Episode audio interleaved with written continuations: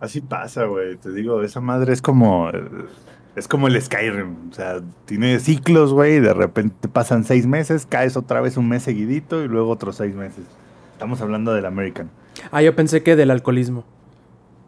También. Eso es por ciclos, pero semanales. Casi lo mismo, dice el Eso es de, eso es de, ah, la verga, ahora sí me mamé. Y al día siguiente, a la semana siguiente, no, como que sí se antoja, güey, una pinche.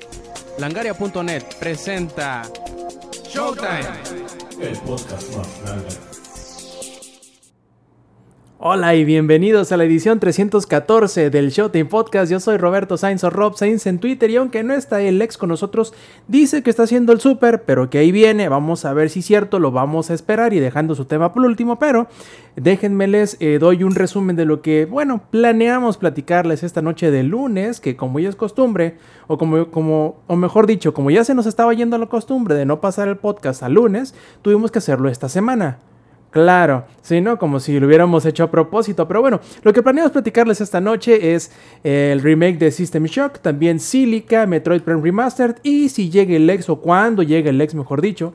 También la reseña de Spider-Man Across the Spider-Verse, que ya desde la semana pasada teníamos intenciones de platicarles, pero por desgracia no nos alcanzó el podcast. Pero bueno, ahora sí pasemos a las presentaciones. Como podrán ver, ahí tenemos al hijo pródigo de Cuba, al, productor de la edición en vivo del Showtime Podcast. Sampi Viejo, ¿cómo estás? Buenas noches.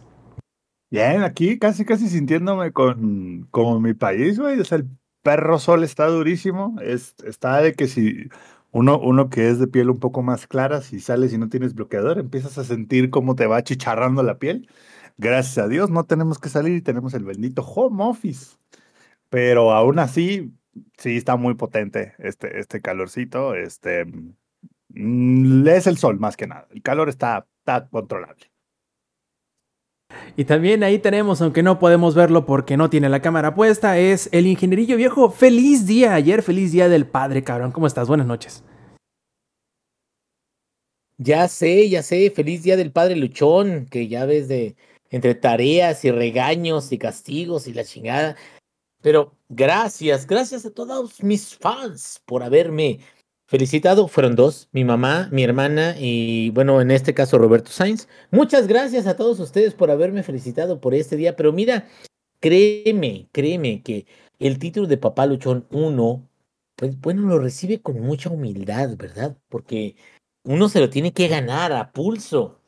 Y ganarse a pulso ese título también tiene que ver con una razón más para poder dejar juegos empezados. O sea, digo, digo, si no tenía suficientes razones antes como para dejar juegos empezados, ahora tengo más, cabrón. Entonces, pues muchísimas gracias a toda la gente que, bueno, me mandó un mensajito que fueron, este, digo, ah, les mentí un poquito, no nada más fue mi mamá, mi hermana y Rob, sino fue mi mamá, mi hermana Rob y como otras dos personas de Twitter. Pero pues muchas gracias a todos por habernos este, mandado buenos deseos. Estamos aquí al pie del cañón y estamos listos, listísimos para darle a este podcast en lunes, que debió haber sido en domingo, pero que en lunes vamos a dar todo como si fuera domingo también. Y también, mira, padre no es el que engendra, güey. Padre es tener a todos los que están aquí en el chat con nosotros en la edición en vivo de Showtime Podcast. Todos ustedes también que nos están disfrutando en las versiones pregrabadas, ya sea en audio o en video. Pues les recomendamos y siempre les. Eh, eh, pues digamos, les insistimos en que nos acompañen en las grabaciones en vivo, que por lo general pretendemos hacer los domingos a las 7 y media de la noche, horario de la CDMX, a través de twitch.tv diagonal langaria. Además, eh, si se quieren enterar de cuándo o si retrasamos los podcasts o si aplazamos la, la la grabación en vivo del podcast se pueden enterar en nuestras redes sociales y canales oficiales que pueden encontrar todos en un mismo lugar en langaria.net diagonal enlaces. Entonces vamos a empezar con el primero de los temas y a ver ingenierillo porque a ti se te estaban tronando las, eh, las habas eh, la semana pasada por hablar del remake de System Shock, pero digamos que, se, que nos ganó la pasión.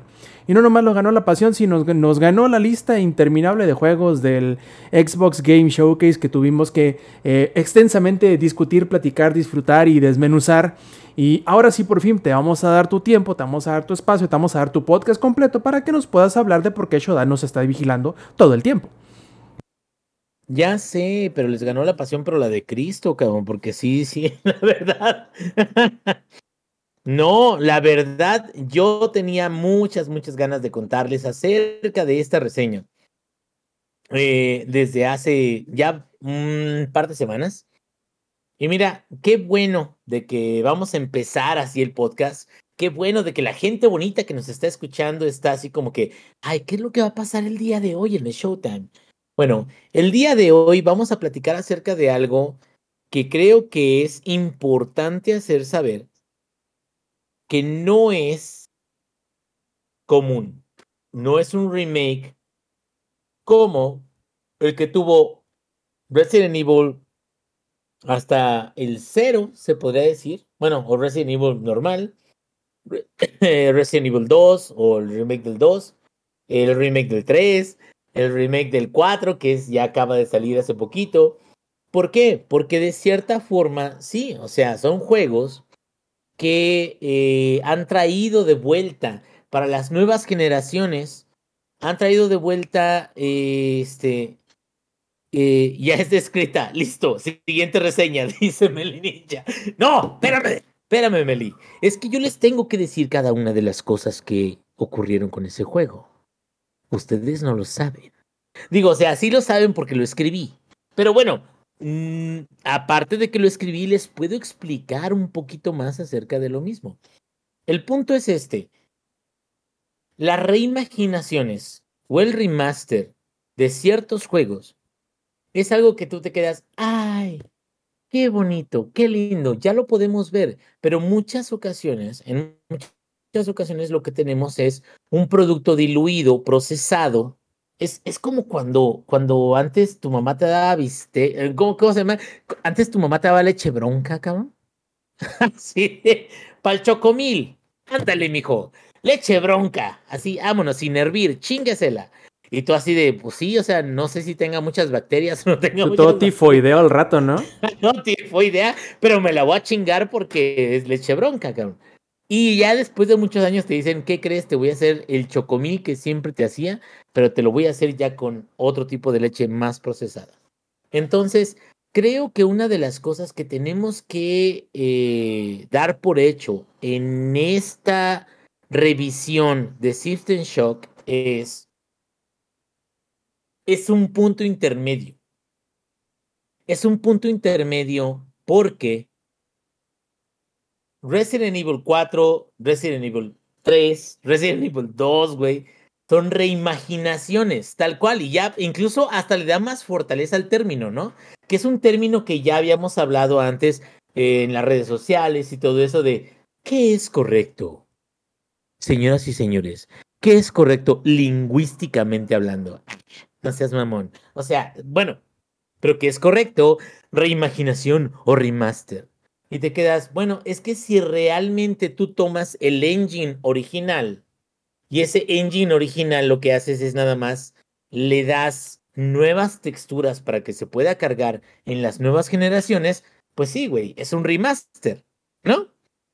Tú agarras el engine original, le haces algunos cambios a los escenarios y todo eso, es un remake. Pero eso quiere decir que tienes una libertad creativa o una libertad artística en la cual vas a volver a escribir ciertas cosas o ciertos momentos del juego para que haya una experiencia que sea similar a la original, pero que al final de cuentas no sea una experiencia exactamente igual porque ya ha habido cambios a través de, de, este, las generaciones y de los años. Dice Melinja, en resumen, esta reseña es apta para los intolerantes a la lactosa. A huevo, sobre todo los intolerantes a la leche bronca, güey. Porque un día yo me tomé un vaso de esa madre, güey, y no salí del baño como tres días. Pero bueno, esa es otra, otra historia. Aquí el punto es que lo extraño de System Shock es que creo que es el remake más eh, fiel, se podría decir, al material original. Eso no es necesariamente malo. Yo les mencioné, incluso en la reseña que escribí, yo les mencioné que era como traer a la vida los niveles secretos de Doom. ¿Te acuerdas de los niveles secretos de Doom, Zampi? O sea, tú estabas acá hiperrealista, el pedo y matando demonios y todo eso, y de repente desbloqueas un nivel secreto de Doom. Y cuando lo desbloqueas, el interior de ese nivel es ligeramente, porque ni siquiera es por completo, es ligeramente pixelado. Los enemigos también son ligeramente pixelados. O sea, no está mal, pero es como ese estilo artístico como para, darte una sensación como de, de nostalgia de hace mucho tiempo, cabrón. Y bueno, ya no voy a hablar del ex porque, bueno, ya acaba de llegar. Este, al rato les digo lo que les, les iba a contar del ex. Lo que realmente. Este, Hola, Lex, ¿cómo estás? Lo que realmente pensaba del ex, este, al ratito se los digo, no se preocupen. Bueno, ¿Qué hola, Alex? ¿Cómo estás? Qué bueno que llegaste. Estoy, ya sabes, eh, me dejaron aquí con mi soliloquio de tres horas. Ah, no, Ya les dijimos a todos, no, ya les dijimos a todos que en el Costco tú eres el que pide comida gratis a cada dos estantes, güey. Claro que Ya, ya lo sabemos no todos. Si no, ¿a qué vas? Se acaba de si no, un kilo de muestras. Güey, si fui a comer allá, güey, ¿de qué hablas? ¿Quién necesita buffet? Tengo bien cenado. ¿A poco Cusco no es buffet, güey? A huevo, a huevo. Sí, cómo no, güey. No, buffet y plática, porque siempre te hacen la plática los que están ahí. Sí, cómo no, señor. Si no llegas nada más es, como de, ¿puedo tomar uno? Y ni te esperas que te contesten, agarras el chingadero y te vas, güey. Señor, eso es detergente, chingue su madre, güey. Ahí viene, cabrón. A mí me encanta de esto. Les decía, eh, todo esto de System Shock, ¿por qué es? O por qué es el comentario acerca de que sí es un remake, pero es un remake extremadamente fiel porque a pesar que se rediseñaron muchos niveles, a pesar de que hubo muchísimas mejoras en gameplay y todo eso, la estructura principal del juego trataron de mantenerla pura. Hay pros y hay contras en eso. El pro es la experiencia del juego de 1994, me parece, está intacta. Tú juegas System Shock hoy y la verdad hay mucha más accesibilidad, pero vas a jugar una experiencia muy cercana a la que jugaron los jugadores de 1994. Ahora, aquí está el otro punto. ¿Qué tan bueno es eso?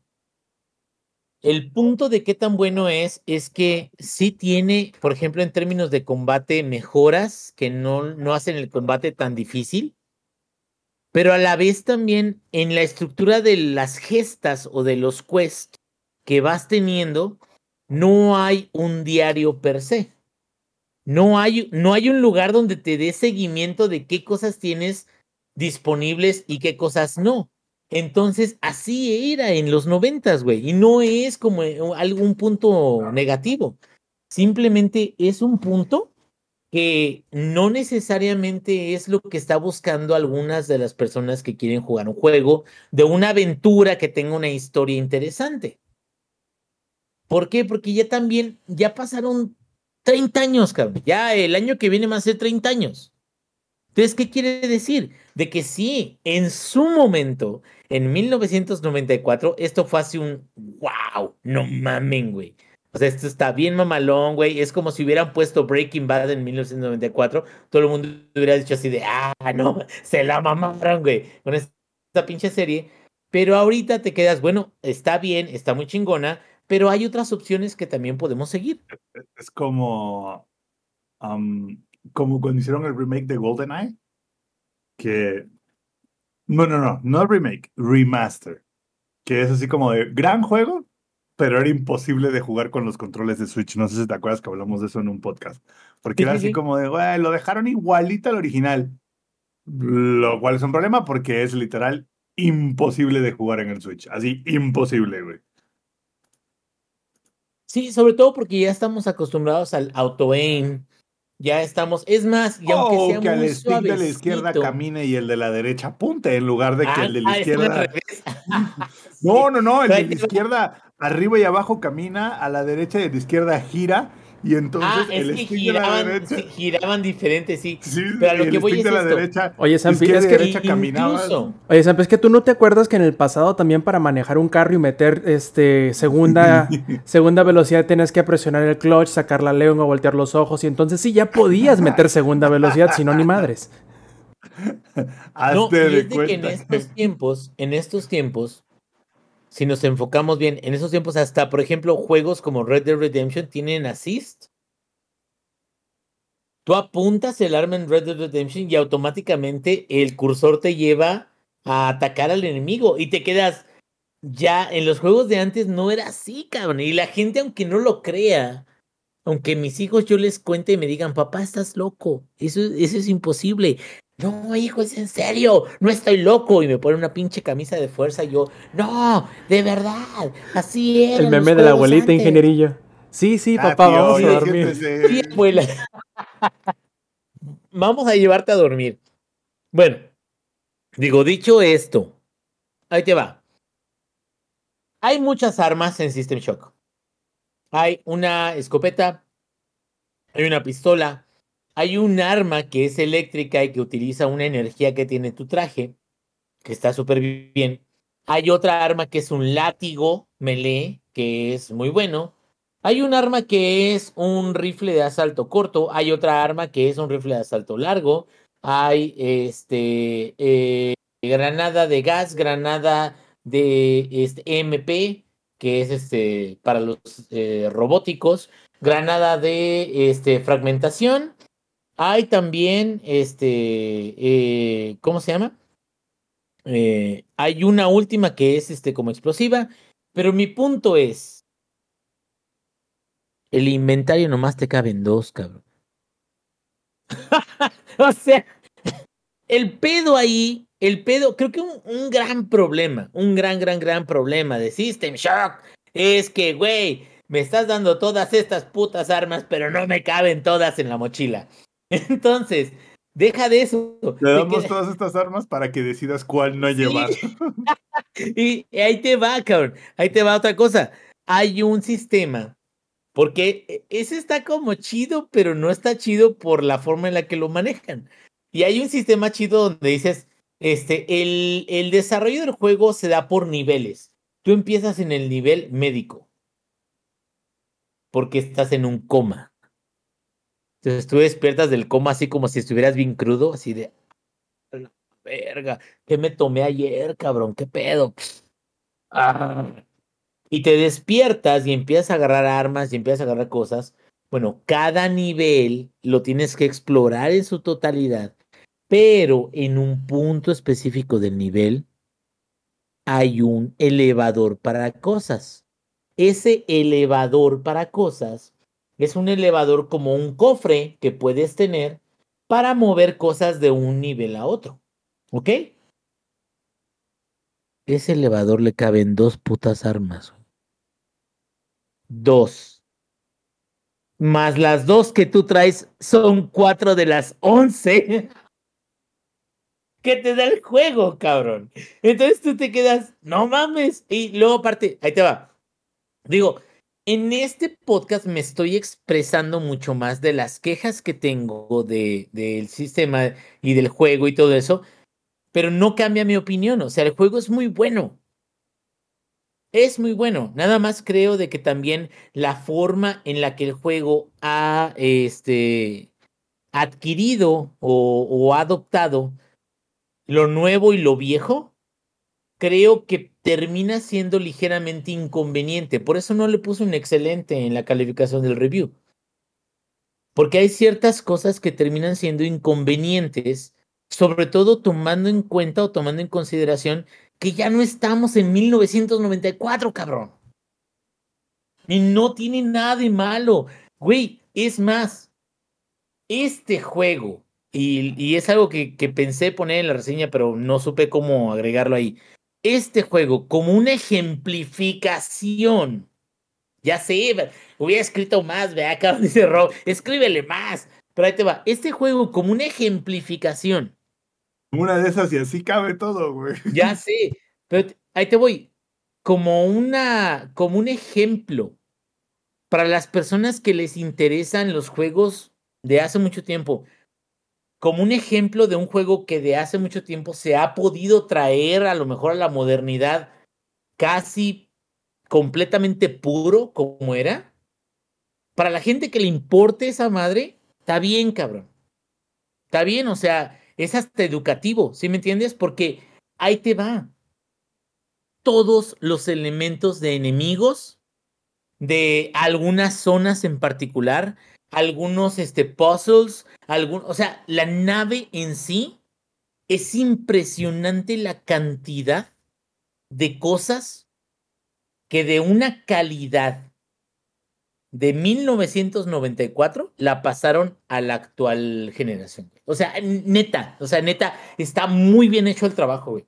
O sea, ahí yo creo de que en desarrollo del juego, cuando hicieron el motor, fue así como de, no, güey, o sea, vamos a darle 40% a los güeyes o 30% a los güeyes que van a hacer el de eh, el diseño de, de, la estructura del juego y 70% a los que van a remasterizar lo que había viejito. ¿Por qué? Porque, güey, todo está igualito. Igualito. Y te voy a decir igualito, no en, en la estructura de las, este, de los pisos, en, en, el, en el escenario en sí, pero en el arte, en el diseño de cada uno de los enemigos. ¿Sí me entiendes? En, en las armas, en, en, lo, en todo en general, incluso hasta en el ciberespacio, que es un minijuego que hay ahí. Algo importante, pero es un minijuego. En todo eso se nota de que no perdieron la brújula de dónde venían. Y eso creo que está está muy chingón de que se reconozca de que todo lo que pudieron hacer para mejorar ese juego de 1994 lo hicieron. Es más, ahí te va. En 1998-99 salió Half-Life. Años después salió lo que le llamaron el Engine Source, que Source era un engine que mejoraba absolutamente todos los aspectos de todo lo que estuviera en esos. ¿No era, este, ¿no era al revés? ¿Source Engine? No, es que el, el, el, Source, tal cual como Engine, digo, igual y si, si lo quieres ver como que empezó como Source 0, órale, güey. Pero Half-Life Source es una versión mejorada. Ya, ya le está pegando la cheve, ¿verdad? Half-Life Source es una, es una versión mejorada del Half-Life original, güey. Ah, tío, ya sientes el tío. Pero, pero ahí te va, ahí te va, cabrón. Lo único que hicieron fue cambiarle el engine. No hubo un equipo que dijo, ah, vamos a inspirarnos en todo este pedo, vamos a rehacer todo este pedo para que sea y se vea mejor y se sienta mejor. Entonces, eso yo le reconozco la verdad a System Shock. Porque System Shock dedicaron un montón de tiempo pero un montón. Y sobre todo porque el arte del engine y el arte del juego, haz de cuenta que estás jugando Boltgun un poquito más en HD. Yo les había dicho, Boltgun, el que jugó hace, es más, hablamos de él hace que uno o dos podcasts con este Lex. O sea, Boltgun parece que está en píxeles en, en todo momento. Ahora, imagínate que ese juego, nada más que los píxeles no están tan marcados. Pero todo el arte de System Shock es los escenarios, las armas, todo eso. O sea, es una combinación de realista con esa sensación de que todos los escenarios son como pixelados, pero en alta, alta calidad. Y está bien raro, porque creo que pocos juegos manejan eso. Entonces, hasta ese punto, la verdad, yo, mis respetos, cabrón, pero quiero decir algo en particular, ya para terminar este, esta reseña, al menos aquí en el podcast. Creo que se nota muchísimo, muchísimo. Ahora, después de los 30 años que tenemos después del juego, de que hay cosas que pudieron mejorar. El control de inventarios, el control de todas las gestas o quests. Hay cinco quests principales y si tú no los haces por tu propia voluntad o por tu propio Eh, eh, así era antes los juegos, güey. Cuando eh, estábamos en Nintendo, en Super Nintendo o en PC en ese tiempo, era como de, tienes una misión. Y tú así de, ok, ok, sí está bien. ¿Qué misión es? Y nadie te decía ni vergas. Era así como de, tú tienes, que, tú, tú tienes que encontrar qué misiones, güey. Alone in the Dark. No sabías ni qué pedo con sus misiones, güey. O sea, este, no sé, hasta eh, Treasure of Monkey Island. O sea, no sabes nada. ¿Sí me entiendes? No hay nada que te guíe. Es, es, dale clic. Aquí es. No, aquí no es. Entonces vamos a otro lado. Güey. Entonces, la gente ahorita ya está acostumbrada con que mínimo haya una ligera guía, una ligera como impresión de qué es lo que tienes que hacer. Y creo que eso le pega un montón. Pero un montón a este juego, sobre todo en una época donde la gente ya no le quiere invertir tanto al juego. Y te voy a decir por qué no les quieren invertir tanto al juego, porque hay demasiadas opciones, güey, demasiadas. Y no nada más las opciones que están saliendo en estos años. Hay demasiadas opciones viejas que ahorita corren mejor en las consolas de ahora que ahorita la gente se queda así de, sí, güey, no jugué Skyrim hace 11, ¿cómo se llama? 12 años que salió. Ahorita lo puedo jugar en mi Texas Instruments. Version, ¿no? Y ahí es donde te quedas, ok, pues sí, cabrón, ¿y cómo le haces? O sea, ¿cómo compites contra un producto que a lo mejor fue muy popular, en contra de algo donde le tienes que chingar bastante. Y aparte bastante me refiero porque hay puzzles, hay cosas difíciles. Antes, ese tipo de puzzles y ese tipo de retos eran precisamente porque no había demasiado contenido, demasiadas formas de hacerle como saber al, al usuario de que, de que iba avanzando. O sea, era como date retos, dale un, un chingo de cosas y vamos a ver qué onda. Tan es así de que el final es como de, ya derrotaste a Shodan, que es la más mamona del mundo, güey. Que por cierto, Shodan y el voice acting está súper bien. No me voy a quejar de eso, güey. Pero tú vences a Shodan y tu único premio es una cinemática de 15 segundos, güey. De un güey que está tronándose los dedos y que dice, voy a ser un hacker. Oye, Inge. Y va a decir, ¡Spoiler! No, güey, o eso no es spoiler, güey. No mames. O sea, es, es que neta siento de que hay.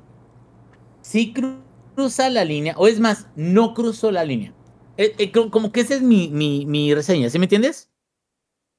No fue tan allá como pudo haber ido. No trajo a Shodan a la nueva generación. Simplemente la trajo a una vitrina donde tú puedes ver cómo era antes. ¿No? Pero me ibas a decir algo. Ah, no, te iba a decir que qué contraste que el final de, de, System Shock fuera un video de 15 segundos y por el otro lado tenemos a Final Fantasy VII que hacías una invocación como de 7 minutos, ¿no? De que no se podía ni saltar ni nada. Exacto. Eso es. Y mira, exacto. Güey, cada que Y- aparecía Ifrit o Bahamut. Y te lo, eh, güey, neta, cuando yo jugaba Final Fantasy era nada más como de, sí, quiero hacer las invocaciones. Venga. Y ahí te va. Que se vean esos cuatro discos. Hay tener ciertas cosas, hay ciertas cosas que son nada más del ego del jugador. En Skyrim, la última muerte o golpes críticos, cámara lenta, güey. Y es una mamada porque no debería de ser tan popular. Pero cuando tú estás disparándole a un güey en sneak o bueno, en, en sigilo y lo matas por un pinche tiro de arco y se ve en cámara lenta, es como de, Ah, qué bendición. O sea, es como, como algo muy cabrón. Y es como dice Lex, o sea, e- estoy dispuesto a ver una animación de Ifrit, estoy dispuesto a ver una animación de algún otro poder que tenga de 30 segundos, pero o sea, eso como que me da, me llama mucho la atención. Ese es el problema con System Shock. Es demasiado, demasiado, demasiado fiel, demasiado fiel a lo que fue en 1994. No está mal para la ejemplificación de cómo era el juego entonces. No está mal porque honra el material original y lo respeta muchísimo. Lo respeta tanto que las estrategias para terminar el juego de hace 20 años todavía funcionan. Todavía son relevantes, güey. Y te quedas, no seas mamón. Neta. ¿Me estás diciendo, Inge, que utilizaste una guía para terminar un juego No, de no, no, no, 1994 como hubieses no, no, hecho en no, no, no, no. 1994? No, Es no. cine, cabrón. Es cine. No, ¿Eso es cine? ¿Eso es cine? No, no, güey. No, ahí te va, güey. El punto es que aún con esas guías, el juego, la culminación del mismo, siento que deja mucho que desear. Ahora Porque sí- ah- terminas con el... ¿eh? No te iba a decir, ahora, ahora sí una pregunta en serio, pero pensé que ya habías terminado tu punto. Continúa. No, no, no, da- dale, dale, dale. Era una pregunta, Pregunta. completamente en serio. ¿Recomendarías, sin ningún tipo de, de, de, de detalle adicional, ¿recomendarías a una persona hoy en día y que no haya jugado ninguno de los System Shock jugar ese remake de System Shock? Roberto, me la pones bien dura.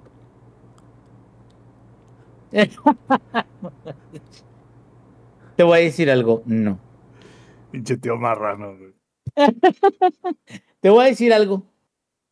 Solo si conociera a esa persona y solo si conociera que esa persona gusta de ese tipo de juegos, le recomendaría el juego. A cualquier persona que quisiera meterse en ese tipo de juegos, no se lo recomendaría. Y no tiene que ver con la música, que es buena música, no tiene que ver con los escenarios que son buenos, no tiene que ver con la variedad de armas que es muy buena, que no la puedes usar toda, ¿verdad? Porque nomás te caben dos putas armas en el inventario. No tiene que ver con eso, güey. Tiene que ver con que ese juego, ahorita, en este momento, se podría decir que está a su par o está, eh, se podría decir que es una experiencia inferior a lo que tú podrías tener. Es más, cabrón. O sea, y, muchos me critican por esto, pero me quedo, tú puedes tener una experiencia, le llaman este, eh, inmersiva, un sim de inmersión de, de en el lugar donde estás, todo eso. Tú puedes tener mil veces una mejor experiencia en toda la saga de Bioshock que en el actual System Shock. Y no es porque el actual System Shock sea malo, nacieron los Bioshock de ahí. Los Bioshock se inspiraron de ese pedo, cabrón. Pero el punto es de que los Bioshock hacen ciertas cosas que son mucho más amigables, mucho mejor que el System Shock que acaba de salir. Y no es nada malo, simplemente es, güey, tienes tiempo, te gusta como el, el setting, te gusta como el, el arte y todo eso, date, güey, te vas a, vas a tener muchas horas, va a estar muy bueno, lo que quieras. Pero como una experiencia completa, yo no se lo recomendaría a cualquier persona. Y no es porque no valga la pena, es porque tendría que ser alguien que realmente tuviera como ganas de, de conocer ese medio. ¿Sí me entiendes? Para que yo se lo pudiera recomendar. Sí, claro, es como recomendarle a alguien que le gustó, por ejemplo, Fallout 4 y decirle, sí, güey, ponte a jugar Morrowind. No, cap- no, o sea, no van a llegar ni a Valmora, no van a encontrar el primer No. NPC que te mandan, porque no lo van a encontrar, cabrón. O sea, y no es algo que, que, que sea detrimente para el juego, que no, no, lo hace menos, sino que... Morrowind, si lo juegas bien, Morrowind es un perro juegazo y grandísimo. Pero grandísimo a la verga, güey. Pero el punto es, ya no está, sobre todo por el desarrollo, ya no está a la altura de muchas cosas que ya han salido, ¿no? Ru? Sí, son, son sensibilidades diferentes. Vaya, igual, con una de las cosas que más me gusta, por ejemplo, Monster Hunter. Al- ¿Jugaste el primer Monster Hunter Ingeniería? El primero, yo, yo jugué el Tree. Ah, ok. No, no, no, tú, tú ya, ya tenías la pelea ganada, güey. ¿Tú no te acuerdas Ya, en el güey. primer Monster Hunter que necesitabas equiparte la navaja para, para, para carvear al, al- al- al enemigo? Y tenías que hincarte sobre el- la canal del enemigo, o sea, sobre el cuerpo inerte del enemigo y utilizarlo para rascarle y sacarle cosas. Presiona A para Sí, hacer o todo sea, lo que acabas de mencionar. No, no, no. No, no, exacto. O sea, era como un. Ya mataste a un enemigo, entonces equípate, híncate, hazle cosquillas primero, luego saca tu cuchillo, luego bonito. háblale bonito. Hola, qué hermoso. Ahí te voy a, te voy a abrir la piel. Y luego cántale tantito, luego abre la piel, luego que abras la piel, entonces tienes que este, empuja la piel, porque la abres, pero la tienes que empujar. No, o sea, yo sé de que exactamente, ya a eso me refiero, Rob. Hay ciertas cosas que no son amigables al jugador que se trajeron en este remake de System Shock. Y mira, entonces, sin que voy a. Me imagino que voy a dar la calificación que tú le darías utilizando una frase icónica de Mili Ninja. 10 de 10, no es para todos. Sí. Te voy a decir por qué. Porque dentro de todas las quejas que puedo tener, creo que sí fue una tarea monumental. Creo que sí fue muchísimo amor a la franquicia original. Y es más, güey, si sabes la historia, esto empezó con, con un Kickstarter. O sea, fueron fans fueron desarrolladores que realmente querían que esto saliera a la luz. Es, es un trabajo enorme. Y como tú dices, Rob, 10 de 10 no es para todos. O sea, yo lo puedo apreciar porque conozco el contexto y porque lo jugué y porque me quedé, no, la neta, sí se, sí se mamaron con esto. Y hay ciertas cosas que me quedo, bueno, comparado con otros juegos, pues, o sea, pudieron haber mejorado. Pero fuera de eso, la neta, qué trabajo tan chingón de los desarrolladores. Neta. Fuera de eso, no es para todos. No todos lo van a disfrutar. Muy bien, podríamos decir entonces que System Shock Remaster es como que un evento canónico que debes de experimentar y ya sabrán para dónde voy con este segue, porque si vamos a hablar de eventos canónicos que la gente debe experimentar, obviamente que vamos a hablar de Spider-Man Across, de Spider-Verse, y para eso yo quiero este, hablarle y quiero pedirle que nos acompañe a la inspiración gráfica del diseño de del Spider-Verse indio, y a quien me refiero, obviamente al pelazo del podcast, me, me refiero, claro, a quien hay Lex, a ver Lex, viejo. Primero que nada, bienvenido, no te presentamos hace rato, pero como bien sabíamos, estábamos, estabas en el buffet y no, no estuviste en la presentación, pero, pero, pero ahorita es un buen momento, pues para darle tu, tu presentación, para que nos platiques cómo has estado y sobre todo para que me ayudes a platicar de Spider-Man Across the Spider-Verse. A ver, Lex, adelante. Güey, tienen que, hacer resumen, tienen que ver a Spider-Man Across the Spider-Verse porque visualmente es una de las mejores películas que ha salido eh, en la actualidad. O sea, por ahí me, me decía un compa de, güey, me gusta mucho Flash, me gusta el universo de DC, me gusta ver a Michael Keaton, pero si puedes ir a ver Flash, vuelve a ver Spider-Man. Y le hice caso, ya la fui a ver dos veces. Me rehuso a, ver el doblaje por muchas cuestiones. Oye, Lex, pero bebés en microondas, o sea, ¿no crees que es una razón suficiente para, para ver, Flash otra vez? Michael Keaton en el batitraje otra vez. Michael Keaton en el batitraje otra vez debería valer la pena. Sin embargo, Spider-Man Across the Spider-Verse es brutal. Así, en la primera escena, güey, la primera escena, yo me mié en la sala, así de, me valió verga. Güey, es que no, la primera ya había sido impresionante a nivel visual.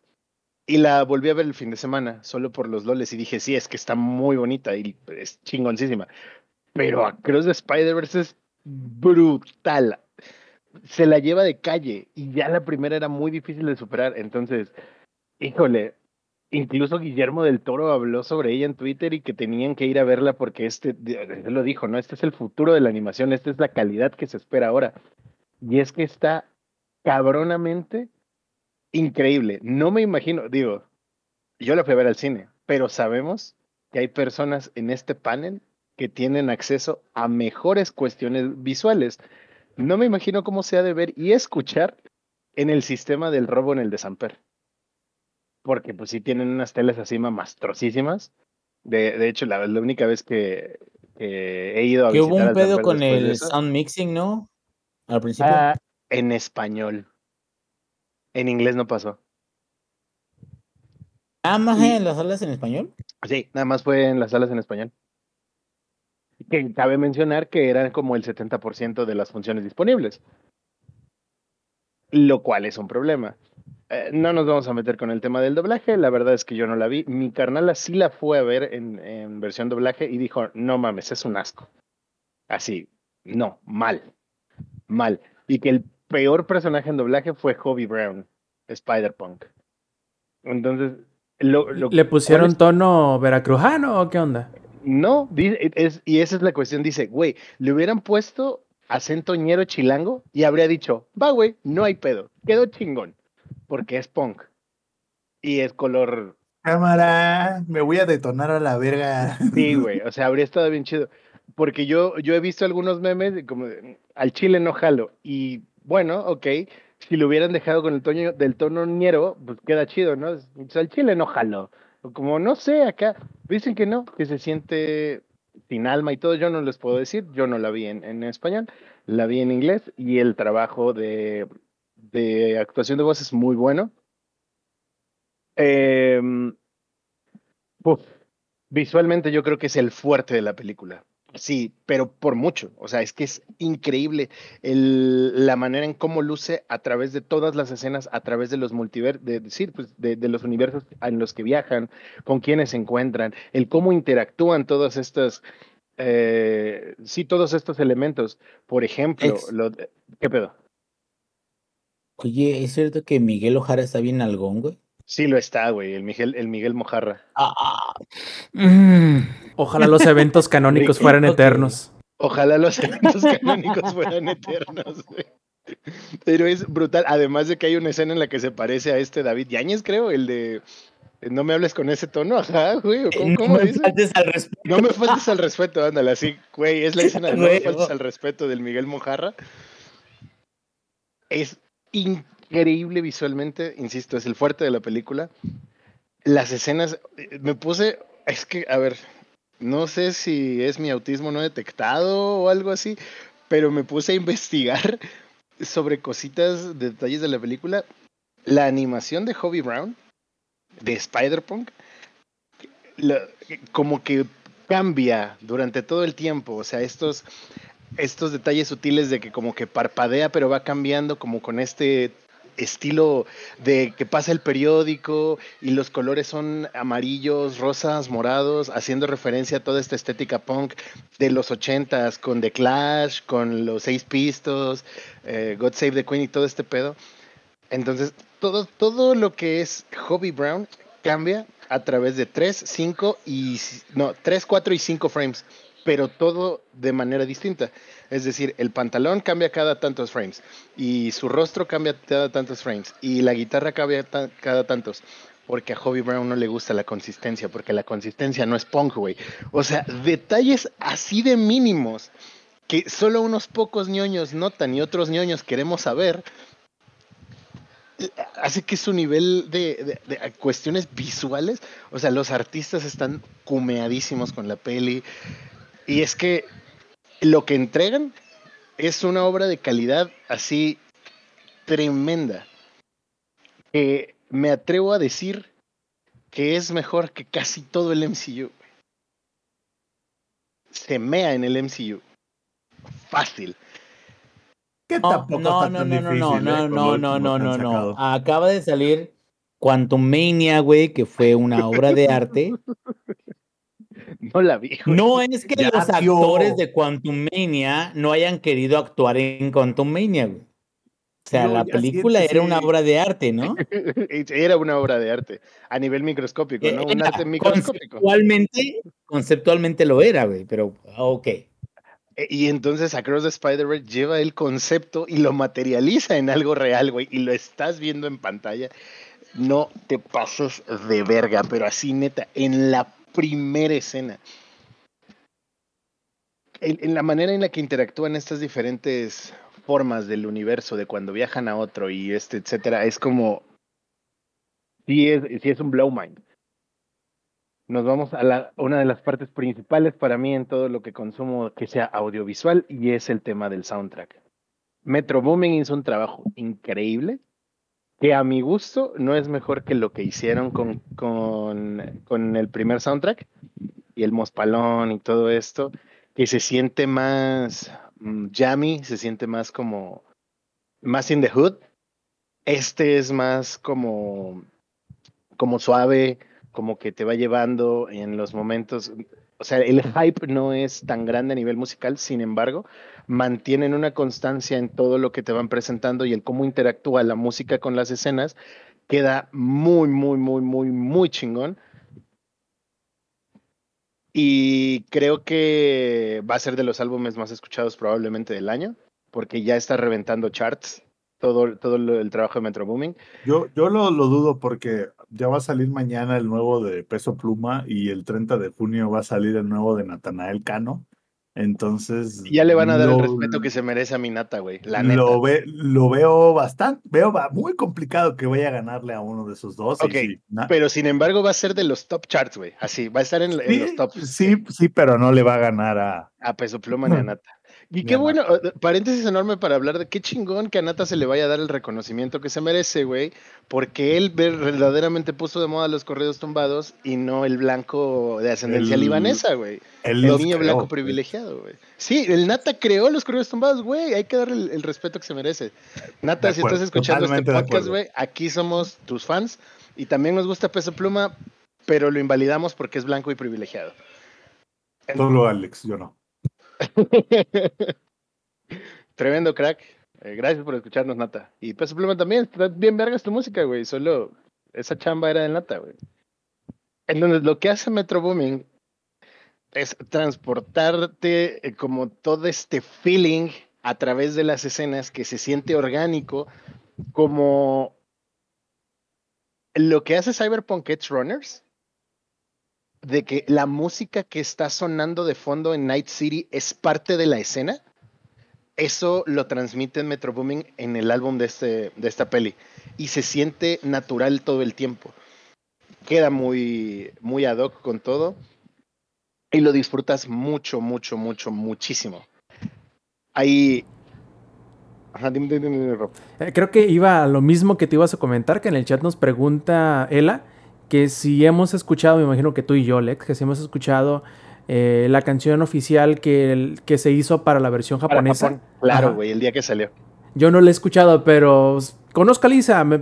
o sea, no hay manera como, como escuchar una mala canción de Lisa. Es, está muy cabrón esa morra. Güey, lo mejor de Sword Art Online fue el opening de Lisa. Sword Art Online puede chuparla. Lo único. Perdón. Discúlpame que te corrija. Lo único bueno. Lo único, lo único bueno de Sword Art Online es el opening de Lisa, güey. Punto. Sí, sí la escuché. Ahora, está muy chida, sí, pero. Uf, yo la siento un poco desfasada de, de lo que te transmite Across the Spider-Verse. O sea, está muy chingona. Está muy, muy chingona y se siente bien, pero sí se siente mucho la estética de anime que te quieren llevar porque esas son las rolas de Lisa. Tú escuchas Lisa y es como de, esto es una canción de anime. Sí, o sí. Y obviamente, Alex, como no son, como no es Mango Mission, no cumple el nivel de furro que te gusta a ti. Obviamente no ibas a decirle algo malo a Lisa. No, güey, no, no, no, le puedo decir nada furro? a Lisa. Perdón, no, perdón, perdón. Lo niegues, furro? No, güey, hijos. Y sí, furro? Güey, que no, cabrón. Siempre lo sospeché de ti. Güey, no, cabrón. Eh, eh, es más furro que un póster de Star Fox, güey.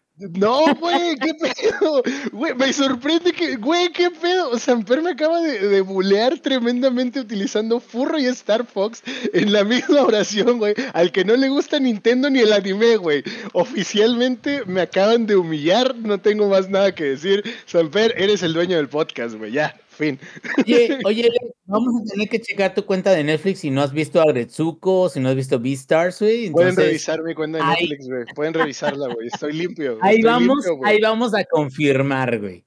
A ver si sí o si no. Estoy limpio, güey. limpio, güey. antes compartía el Netflix conmigo, entonces les podría decir. Antes ahí tenía su perfil que decía el parásito, pero este. No lo sé, tendremos que confiar en tu palabra, Alex. Güey, el mejor perfil. Amé ese perfil. Pero, a ver, el tema de, lo de Lisa, muy chida, está chido para promocionar en otros lados, porque jalas a mucho del público local, en ese caso de Japón, para que pues puedan disfrutar de Across the Spider-Verse. La siento desfasada, insisto, o sea, como que no pertenece ahí, pero está chida. Que a diferencia del soundtrack original, se siente parte de, o sea, es un complemento, se siente que todo funciona ahí mismo, que todo es parte del mismo ambiente. Y para mí eso es increíble. Entonces, visuales, check. Soundtrack, check. Historia. Es, es que es, es increíble. O sea, es sencillo, es predecible en ciertos momentos, si lo quieren ver así, si nos ponemos exquisitos, pero no deja de ser entretenida, no deja de causarte emoción, no deja de causarte sorpresa, ciertas cosas que podrías creer que son una, una obviedad, como una de las escenas finales. Gracias, desafortunadamente solo van a sacar 100 pares de esos utility stash, pero no mames. O sea, esa escena, solo quédense con eso. Los, nuevos Nike, de los, nuevos Jordan que solo van a salir 100 pares. Ya los está buscando Samper. Gracias, güey. Están increíbles. En esa escena, que es obvia, aún así te queda la sorpresa, o sea, y lo disfrutas. Es como de, ¡Ah! no mames, eso, qué chingón. Durante toda la película te van guiando a lo que va sucediendo, el cómo se desarrolla la trama se siente de manera natural. Y las escenas de acción, que son constantes, se sienten muy chidas, se siente, y la película es muy ligera también, o sea, yo cuando vi la escena final dije, ¿qué pedo va a pasar? Y luego vi la hora y dije, no mames que aquí va a acabar. Entonces es como, la película es tan ligera y las dos veces que la vi, o sea, sabiendo lo que iba a suceder, todo, todo, todo, todo, la disfruté increíble. La disfruté muchísimo y la volveré a ir a ver. Y hasta el momento solo he ido a ver tres veces Dungeons and Dragons. ¿Qué pedo? Quiero apoyar tu punto en decir que. Y no nada más Across the Spider-Verse, sino también Into the Spider-Verse. En cuanto a argumento y, y todo lo que tiene que ver con guion, historia y trama, no son necesariamente complicados no son complejos, no son difíciles, no necesitan serlo. O sea, yo ya lo he dicho muchas veces y soy firme creyente que no todo necesita ser una película de Nolan o una película de, de Shyamalan. No, quiero ver Ciudadano Kane, ¿no? O sea, a lo que me refiero es que no todas las historias deben de ser una mystery box ni deben de ser un, un rock pool. O sea, no todo tiene que sorprenderte ni, ni llegarte el sopetón por el, por el punto ciego. Y yo creo que tanto Into the Spider-Verse como Across the Spider-Verse hacen una cosa muy importante. yo creo que son como dos o tres puntos en donde estoy casi seguro que se van a repetir para, el tercer, para la tercera película. Y no me refiero a detalles, no me refiero a easter eggs, no me refiero a muchos detalles de continuidad que los hay impresionantes desde el primero, que si le buscas este, te das cuenta que hay muchos detallitos que han, ido dejando ah, a lo largo de las películas, sino que me refiero como que tienen tres o cuatro filosofías muy claras que son A, historia ligera, pero no por ello tonta, B, eh, impacto emocional y C, obviamente esas dos cosas van a permitir el hecho de que la acción, cuando la hay y la va a ver, va a ser simplemente reclinarte en el asiento en el que estás y disfrutar del espectáculo. O sea, una cosa lleva a la otra, porque si una si alguna de las tramas fuera demasiado complicada que necesitara poner demasiadas piezas o muchas piezas sobre la mesa para poderte dar el pie hacia la acción de lo que va a suceder, a lo mejor no podría ponerte tantas cosas visualmente atractivas, impresionantes, fuera de lo común y hasta podemos decir revolucionario, eh, porque no le daría tiempo. Son películas que a lo mejor para, una para el runtime normal de una película animada se sientan largas porque son de, la primera es casi dos horas y la segunda es como dos horas y cuarto, que para nuevamente películas animadas eh, va más allá de lo que por lo general ofrecen, que son películas de hora y media, hora cuarenta, eh, pero no le daría tiempo de...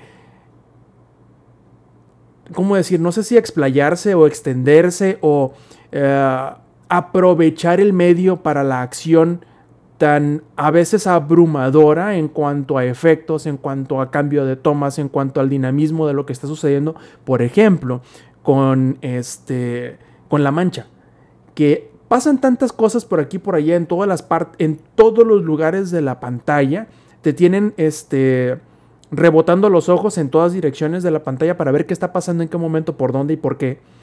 Que si hubiese demasiado argumento, si hubiese demasiada complejidad en ese lado, probablemente no tendrían la libertad del tiempo y los recursos para poder ser gráficamente espectacular. Que es una parte muy importante porque es literalmente si tú te pones y le das pausa en cualquier momento de la película, es un cuadro que podrías imprimir y ponerlo en la sala de tu casa sin ningún problema, en todo momento. Yo creo que eso es una es un logro que pocas películas en lo general, ya sea de animación o incluso de acción real, que es, un detalle que muy pocas pueden darse el lujo de presumir. Y esta lo puedes hacer prácticamente en cualquier fotograma. Es increíble. Entonces, creo que aprovecha todo lo que tiene a su favor de una manera tan bien lograda que el único detalle que yo le podría poner en contra a Cross de Spider-Verse, el único nitpick, como le llama, la única mamonería de mi parte que puedo decir, chinga, ojalá no hubiera sido así, pero simplemente es, por, es porque quisiera ver ya la siguiente, es que esta, a diferencia de la anterior, se siente obviamente mucho más como es una parte de una serie más larga. Se siente machín el, el, el calzón chino que te hace el to be continued, porque así se siente, como si alguien llegara y órale el calzón chino hasta la nuca. Está muy cabrón el To Be Continued porque... ¿Qué más quisiera uno? Y Lex no me va a dejar mentir. ¿Qué más quisiera uno que simplemente salir de la sala y meterte a la, sala enseguida a ver la película que sigue? Porque está muy cabrón el pinche cliffhanger. Está muy cabrón, la verdad. O sea, no es impactante. Yo sentí que me corrieron del cine. Sí, claro, eso, órale, cabrón, ya la disfrutaste, va para afuera, hijo de la chingada. sentí que me corrieron del cine, güey. Así, esa es mi sensación con el final. Así es, y, y yo creo que uno de los detalles que mucha gente a lo mejor le va a poner como pero a Cross the Spider-Verse, y yo no creo que sea un punto malo, pero creo que es una cosa muy importante para apuntar, es el hecho de que si te pones a pensarlo bien, esta segunda película es más una película de Gwen que de Miles. No es que no importe Miles y no es que no sea el protagonista, sino que el arco que, que vemos, el arco que vemos dentro de esta segunda película, inicia con Gwen y en realidad termina con Gwen. Es como decir, aunque sí, lo que sucede con Miles no se resuelve por completo, pero la sensación de película completa la obtienes si lo piensas de manera que Gwen es en realidad la protagonista de esta segunda parte. Es como lo que pasa en Guardianes de la Galaxia. ¿Quién se supone que es el protagonista de Guardianes? No, pues es Peter Quill, pero resulta que es Rocket. Entonces, es como similar en esta parte, te doy la razón. Y hay algo que, pero no te quería interrumpir. Hay dos maneras de disfrutar las escenas de acción. Te reclinas en tu asiento y te comes tus palomitas y te tomas tu refresco, o te quedas en el borde del asiento viendo todo lo que sucede en pantalla al mismo tiempo, mirando para todos lados y disfrutando de la animación así como nivel. No mames que eso es posible, porque te juro que así estábamos la, cuando, o sea, en la primera escena de combate, la primera, fue como de, de, este detalle de aquí, nota cómo cambia el frame aquí, o sea, no, güey, brutal, brutal visualmente. La volvería a ver sin ningún problema, sin ningún problema la volvería a ir a ver, sabiendo aún así que me voy a quedar erizo, que siento que me corren de la sala. Si no la han ido a ver, banda, dense porque neta, y es más, no necesitan gustarle el cine de superhéroes. Yo vi la 1 el fin de semana con una amiga y me dijo, es que a mí no me gusta el cine de superhéroes, pero disfruté mucho esta película. Por la cuestión artística, por cómo te cuentan la historia, porque la comedia es sencilla, pero funciona, o sea, sigue siendo divertido, que cumple, cumple en todos los propósitos que tiene. Sí, tiene errores de continuidad, definitivamente. O sea, no va a estar por el tema de guion en el Festival de Cannes, pero yo creo que sí se va a llevar el Oscar a Mejor Animación de este año. O el momento que le toque competir. Sí, no, o sea, sin duda eso, yo creo que el único que a lo mejor le podría dar lucha en ese, en ese aspecto, quizá vaya a ser el de las tortugas ninja. Quizá, quizá, hace falta verlo, quizá. Yo sé que a lo mejor a muchas personas que ya vieron Across the Spider-Verse o incluso se dan una idea por Into the Spider-Verse, harían bien en echarle un ojo a esa película. Y yo creo que esa va a ser la competencia real, pero tiene una chamba increíble por delante si en realidad así lo va a hacer. Si no, viejo, que, que le hagan así como los chambelanes con las espadas cruzadas así. A Into the Spider-Verse. Porque, güey, o sea, va a tener el campo abierto para ganarse de chingado Oscar. Y si no, es que, güey, si se lo gana Elemental o otra chingadera. Es que no, digo que Elemental esté malo. No digo que Elemental esté mala. O que vaya a estar mala. O sea, a nivel de animación lo ves desde el tráiler. O sea, no hay, no hay manera. No hay manera estaría arreglado todo y habría una revolución. Y hay algo que no me puedo evitar, amigos, lo siento. Una de las cosas que más disfruté del Spider-Verse, ahí les va el spoiler, sale Spider-Man América. El del meme que tiene el logotipo de la América en lugar de la araña. Sale, güey. God, ya. Ya, güey. denle todos los premios. De mis poderosísimas águilas de la América. Güey, es la mejor película de superhéroes que, o sea, sí me atrevo a decir que Marvel no ha hecho nada, o sea, el MCU no ha hecho nada a este nivel. Spider-Man No Way Home funciona por los por el crossover que hubo y porque la acarrean la, la acarrea la nostalgia porque no es mala, ajá, pero la acarrea la nostalgia. La disfruté mucho, definitivamente, pero no es mejor que Across the Spider-Verse, porque Across the Spider-Verse no necesitó de traer a todos estos personajes y puede sonar irónico y puede sonar hipócrita porque literalmente se trata de la Spider Society, pero no es por eso que funciona. Es solita una película brutal. Es que no tengo otra palabra para describirla. Es funciona en todo. Todo lo, todo lo hizo bien. Véanla. Háganse un favor.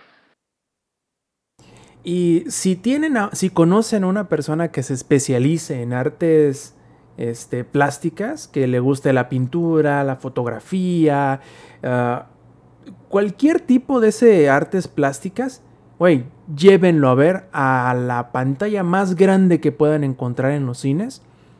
Y Incluso si ya vieron una vez la película, llévenla y nomás volteen a ver al cabrón ese que, que, estudia artes o que estudió artes plásticas, que le mama la, el diseño, que le mama el dibujo. Entonces, vean la reacción de esa persona. Desde, como dice Lex, desde el segundo uno, porque la primera escena es una brutalidad y simple y sencillamente no baja. Nunca, nunca baja. Y sí, vayan y véanla. No, no, no, no necesitan absolutamente nada más. Yo sigo diciendo que eh, Into the Spider-Verse es la mejor película de, superhéroes que hay, punto. Y cuando se complete esta serie con Beyond the Spider-Verse, que sale creo que el 20 algo de marzo del año que 24 de, Ah, no, lo estoy confundiendo. Es en marzo del 2024. No, no recuerdo si es el 12, pero Sí, en, marzo de 2024. Y, eso, a mí me preocupaba porque dije, güey, nos van a dejar otros dos años y estábamos discutiendo saliendo del cine, es como de, no, güey, esto no lo pudieron dejar así, como de, ah, sí, órale, a trabajar en la otra. Esta madre ya la tienen, ya debe estar en postproducción, sí o sí. Completamente de acuerdo. Entonces yo creo que una vez que salga esa película, yo no veo cómo la vayan a cagar. La verdad no veo cómo lo... La, la parte difícil siempre es la segunda de alguna película. Forma, Palpatine regresó. O sea, necesitarían algo así de cabrón para cagarla, güey. Pero mira, siempre la complicada es la segunda. Y si esta segunda quedó de esta manera, yo no veo cómo la vayan a cagar con la tercera, porque, güey, es... Debería ser matemáticamente imposible, esperemos que así lo sea. Y si llega a dar un cierre un buen cierre. Yo creo que estamos ante la trilogía máxima en cuanto a adaptación de, de, cómics. Lo siento de Dark Knight, que me encanta. Lo siento mucho. Este, lo siento, Guardianes de la Galaxia, que igual es una de mis de mis trilogías favoritas de, de, de adaptaciones de cómics. Este, lo siento, Avengers, que aunque Infinity War y Endgame son y seguirán siendo un evento cinematográfico que yo creo que jamás volveremos a, a, ver replicado en la historia del cine, incluso, o sea, no, digamos solamente del, cine de cómics, sino del cine en lo general. Pero no sobre, tus sobre sus propias piernas, no se yo creo que no se sostiene tan bien como lo que aparentemente va a poder lograr este, Spider-Verse. Pero eso lo platicaremos con mucha más tranquilidad pasado el 20 y algo de marzo de 2024, cuando finalmente salga la tercera parte que. Digo, no hace falta decir que vamos a platicar de ella, ¿verdad? Obvio, obvio, porque ahí lo dice ella en el chat, ¿no? Es literalmente efecto Blue Balls. Pues yo tuve que salir así como si hubiera andado a caballo, cabrón, porque estaba erizo, neta estaba erizo. Y es como de, hasta cierto punto es la parte chida de todo esto, de que son adaptaciones de los cómics, de que no replica en su exactitud a alguno otro como Tengo puede una pregunta para Alex. Ah, qué pedo, qué pedo. ¿Team Wen o Team Penny Parker? Güey, estoy disfrutando mucho el ship de Miles Morales con Penny Parker por los XD, güey. La verdad es que sí. Está muy XD. Penny, estoy disfrutando Penny maldito traidor, güey. Basura, no tienes honor. Güey, solo digo que Penny ahí estuvo y Gwen lo engañó. bueno, ahí tienes un muy buen punto, güey. Como dijo Kronk. Bueno, me refiero a no le ha dicho la verdad. Es... Ajá. Yo, yo solo tengo una. Yo solamente tengo una cosa que decir al respecto: que Miles se quede con Penny, échenme la buena encima. que me encima, sin pedos. Ahora, un, detalle ñoño. Eh, Penny Parker, o sea, todo, todo ese, ese cómic que salió en Edge of the Spider-Verse en los cómics, Penny Parker fue escrita por Gerardo Caminos, el, uno de los artistas más importantes de la modernidad. Si no saben quién es Gerardo Caminos, pueden escuchar su álbum El Desfile Negro que es un, un hito en la historia de la música. Y esta Penny Parker, sí es mi Penny Parker, la de los cómics. Yo me había enojado en la primera porque dije, no se parecen absolutamente nada a lo que escribió Gerard Way. Y ahora, con lo poquito que me dieron, fue como de el tercer O sea, la depresión, ¿crees que es parte de. Claro. O sea, que estuviera deprimida era importante para ti. El tercer impacto era necesario, güey, lo siento. No vayamos o sea, ¿Tú no puedes aceptar una Penny Parker feliz? O sea, ¿es eso lo, que estás diciendo, güey? sí, es eso lo que estoy diciendo. Si yo no soy feliz, güey, ¿por qué ella tendría que hacerlo? pero ya en serio, eh, en, en, los cómics incluso, en Edge of the Spider-Verse, los compañeros de clase de Penny Parker son Shinji, Asuka Kaworu y Rey. Y hay mucha referencia al anime, obviamente, en general en todo, en todo eso. Pero sí, es, lo, escribe Gerard Way de, My Chemical Romance, por si viven debajo de una piedra y no saben quién es Gerard Way. Eh, muy, muy chingón. O sea, hay muchos detallitos para los ñoñazos que, que nos gustan mucho los cómics y que la serie de Spider-Verse, mi hermana y yo la comprábamos semana con semana y conseguimos todo, todo así por todas variantes, todo así vimos nacer a Spider-Man. Eh, muy chingón, muy chingón lo que han hecho. Me gusta el rumbo que tomaron, a pesar de que a mí la historia de los cómics de Spider-Verse me gusta mucho. Y yo por ahí tengo mi teoría alocada que conectaría ese universo de los cómics con este universo cinematográfico, que tiene que ver con Miguel Mojarra, pero ya lo platicaremos con spoilers algún día. Oye, Alex, nada más este, intercediendo un detalle que acá nos, nos hizo saber Ella en donde dice que, que la huelga de los guionistas podría afectar el lanzamiento de Beyond the Spider-Verse y que es posible que se retrase hasta el 2025. Digo, todo, todo está en, en, en, posible, probablemente porque no se ha confirmado. Y yo creo que, que por un lado, si llega a suceder, pues ni modo, esperar más, no pasa nada. Por segundo, mi, mi corazón quiere creer que no es así porque quisiera pensar que si ya falta un año para que salga, todo el doblaje, todo el guion, ya está listo todo eso. Solamente hace falta pues este, latiguear a los dibujantes porque obviamente es lo más tardado. Digo, la, lo entre comillas, lo poco que sale Hobby este, Brown en esta segunda película, creo que dijeron que para producirse tardaron tres años en dibujarlo. O sea, es un chingo de tiempo. Y ah, me imagino que eso es lo más tardado, no por hacer menos la labor de los guionistas, no por hacer menos la labor de los actores de voz, ni nada de eso, sino que a mí me gustaría creer, entrando en mi mentalidad de, de, ¿cuáles son las, las etapas del, del, duelo? Que es la negación, el enojo, este, el duelo, la aceptación, algo así, ¿no? Yo estoy en negación, ahorita no quiero creer el hecho de que se vaya a, a retrasar, pero Valdría la pena, Alex. Valdría la pena hasta 2025, ¿no? Sí, estoy de acuerdo. Y ojo, que si se atrasa por cuestiones que tienen que ver con, con esta huelga de los guionistas, porque no le están dando salarios dignos y todo lo que tiene que ver con eso, sería hipócrita por parte de Sony, güey, que la lanzaran. Simplemente porque está Hobby Brown ahí, güey. Sería hipócrita. ¿Saben por qué, güey? Porque esto es una metáfora del capitalismo. Vean la película. No se van a arrepentir, se los juro. Es disfrutable en Bien, morro. No termines tus juegos que empiezas, morro. Lucha contra el sistema. Así, yo entendí el mensaje así. Muy bien. Perdón, yo entendí ese mensaje, güey. Así como que no hay pedo que no termines tus juegos, güey. O sea, es en contra del sistema. Sí, güey, revolucionarios siempre, güey. Huevo. Escuché, güey. Ponte necio a la verga. Dale ron a Ponte tus necio, para que se duerman, güey. Pues bueno, muchachos, ya ven que, que, esto, bueno, supongo yo que ya no hay más preguntas, ya no hay más, este, que, que no, no hay... spoilers, porque podría seguir, podría ser un ingenierillo, güey, pero no lo voy a hacer. Obviamente, o sea, no, em no, no, no, no, yo solo suelto spoilers después de 17 años de que ya salió el material, güey, así que no. Me Cuando ya por fin lo termina, güey. Ay, que como, sí, como dato curioso. A huevo. O sea, después de que lo acabé. Eligen el siguiente podcast, nos va a hablar de Zelda Ocarina of Time, güey.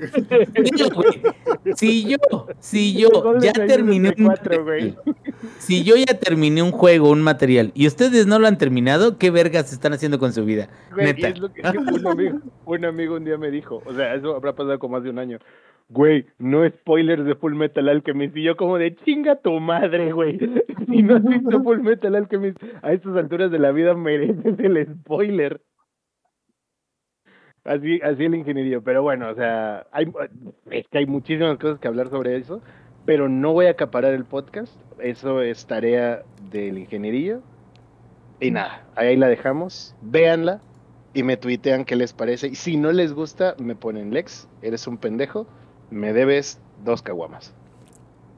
Muy bien, y a lo que iba yo es que hay veces que, que, grabamos como esta vez el lunes, como es normal, empezamos un poquito más tarde, y como es normal, nos llega la, la misión pues más pronto.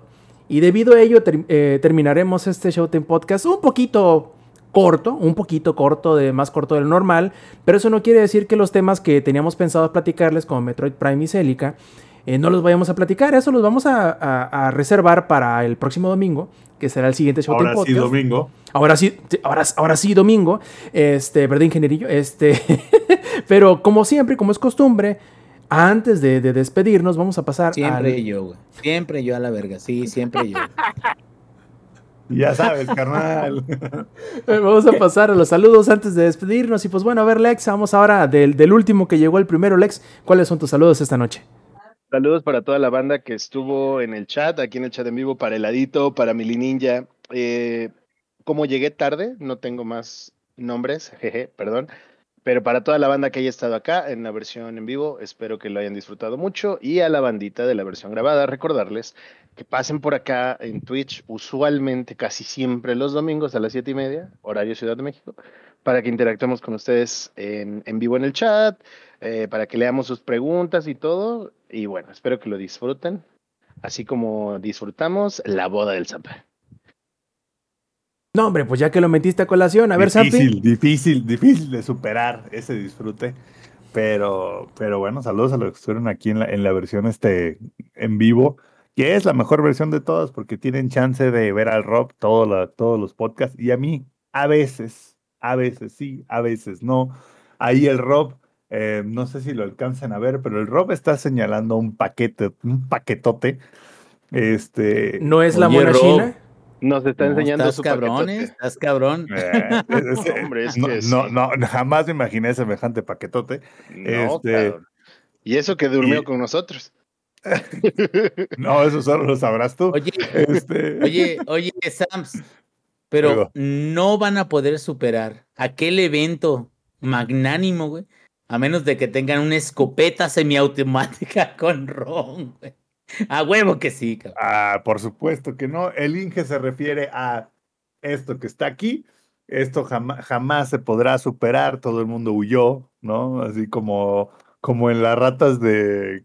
¿Cuál, era el juego, güey? De uh, Requiem Tale, algo así. No me acuerdo cómo se llama el bicho juego. Pero así como, todo, como esas ratas huyeron, todo el mundo huyó de esa escopeta. Pero bueno, este, bueno, saludos a, todos los que nos escuchan Ah, ya todas las semanas, qué bárbaro, ¿eh? O sea, ese nivel de consistencia ya quisiera tenerlo yo en, todos los, en todas las facetas de mi vida. Así que muchas gracias por, por escucharnos todos los domingos con sabor a lunes. Así es, y también tenemos al ingenierillo viejo. ¿Cuáles son tus saludos esta noche? No, pues muchísimas gracias a todas las personas que me están escuchando en este momento. Bueno, y a todos aquellos que dicen de que, ay, pinche Inge, no juegas esos juegos. No, no, no, no, no, ¿cómo chingados? No, ¿cómo chingados? No. Es más, tan juego mis juegos que voy a hacer un catamari de tres metros. Fíjense, tres metros es un tamaño descomunal. Ah, ¿Qué? ¿Qué? Güey, ¿hay más de tres metros? O sea, tres metros no es como que un tamaño muy grande. Avísenme. A la verga, avísenme. No, pero ¿qué dije? Bueno, lo que escuchó. Lo que les puedo decir es de que el próximo Showtime voy a decirles qué tan grande hice el Katamari, pero que también este, voy a platicarles de ese juego, que es una de las cosas más hermosas que he jugado recientemente. Entonces, no se pueden perder el siguiente capítulo de nuestro Showtime Podcast, que va a ser en domingo, pero a lo mejor no es en domingo, a lo mejor es en lunes. Pero el día que sea, siempre los vamos a recibir con mucho amor en el chat en vivo y en la versión en vivo. Así es, muchachos. Pues bueno, no me queda más que hacer eco de, aquí, de todas las sugerencias de que se echen la, vuelta a la versión en vivo, domingo 7 y media de la noche, eh, horario de la CDMX a través de twitch.tv diagonal langaria. También, también si quieren enterarse de todos los pormenores de si se retrasa, si, se pasa para lunes o si simplemente no va a haber esa semana, pueden encontrarnos en todos nuestros canales oficiales en langaria.net diagonal enlaces, muchachos. Entonces, se nos acaba el podcast de parte del ingenierillo, de parte del Samper, de parte del Lex. Yo fui Roberto Sainz o Rob Sainz en Twitter esta es la edición 314 del Showtime Podcast. Nos vemos este domingo. Y pues, stay metal. Langaria.net presentó.